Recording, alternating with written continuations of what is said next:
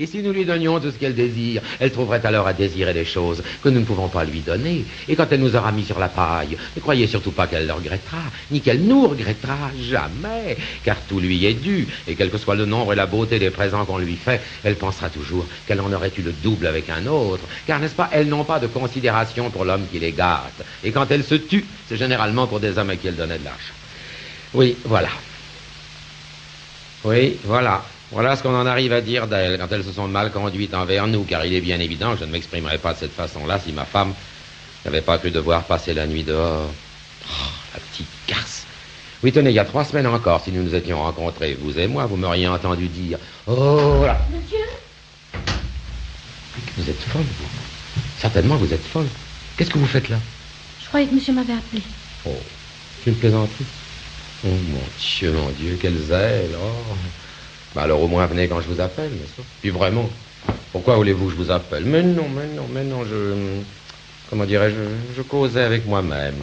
Alors je laisse monsieur avec monsieur. Oui, c'est ça, oui.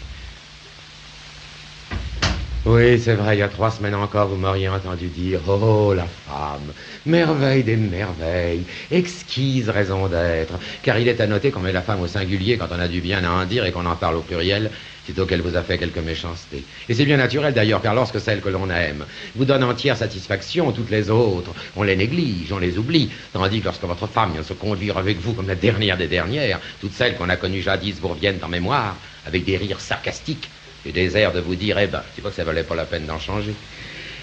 Oui, il y a trois semaines encore, c'est vrai, j'aurais chanté la femme. Et son charme, et sa grâce, et son intelligence, et sa finesse, et son courage. Et je me serais incliné devant son dévouement, sublime quelquefois. Écoutez ça, mesdames. Et j'aurais dit du bien de ses défauts eux-mêmes, car aimer des défauts, n'est-ce pas C'est prendre leur défense. Alors que ce matin, je me refuse à reconnaître ses qualités, ce qui tente à prouver d'ailleurs qu'elles peuvent nous faire plus de mal qu'elles ne peuvent nous faire de bien. Dame, n'est-ce pas, songez, songez que leur amour pour nous peut être simulé de la première à la dernière seconde. Euh, N'écoutez pas, mesdames, n'est-ce pas, elles peuvent faire semblant, nous pas. Hum, Très important. Déjà, leur instinct me paraît supérieur au nôtre en maintes circonstances, mais dès l'instant que nous les désirons, la lutte entre elles et nous devient absolument inégale, puisque d'un regard, elles nous donnent des vertus que d'un sourire elles nous reprennent.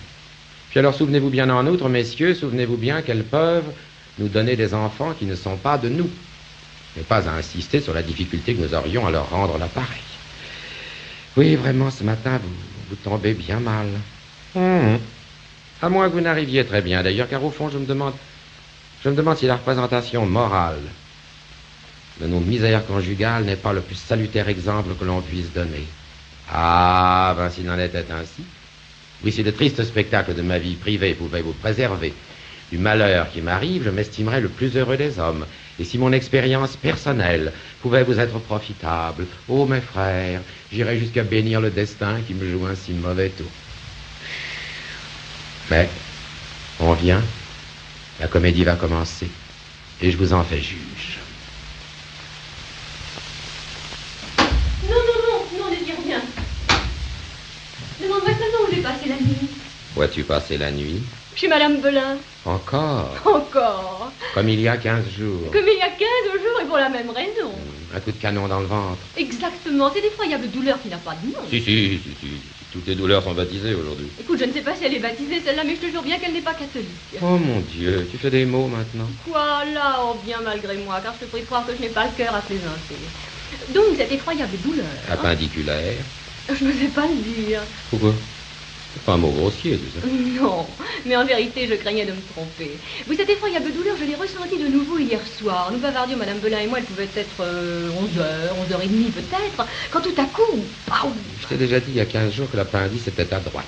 Mon ami, je ne sais pas si l'appendice était à droite, mais la douleur que j'ai ressentie était à gauche. Qu'est-ce que tu veux que je te dise? Mais je vais tout de même pas déplacer le siège de ma douleur pour te faire plaisir.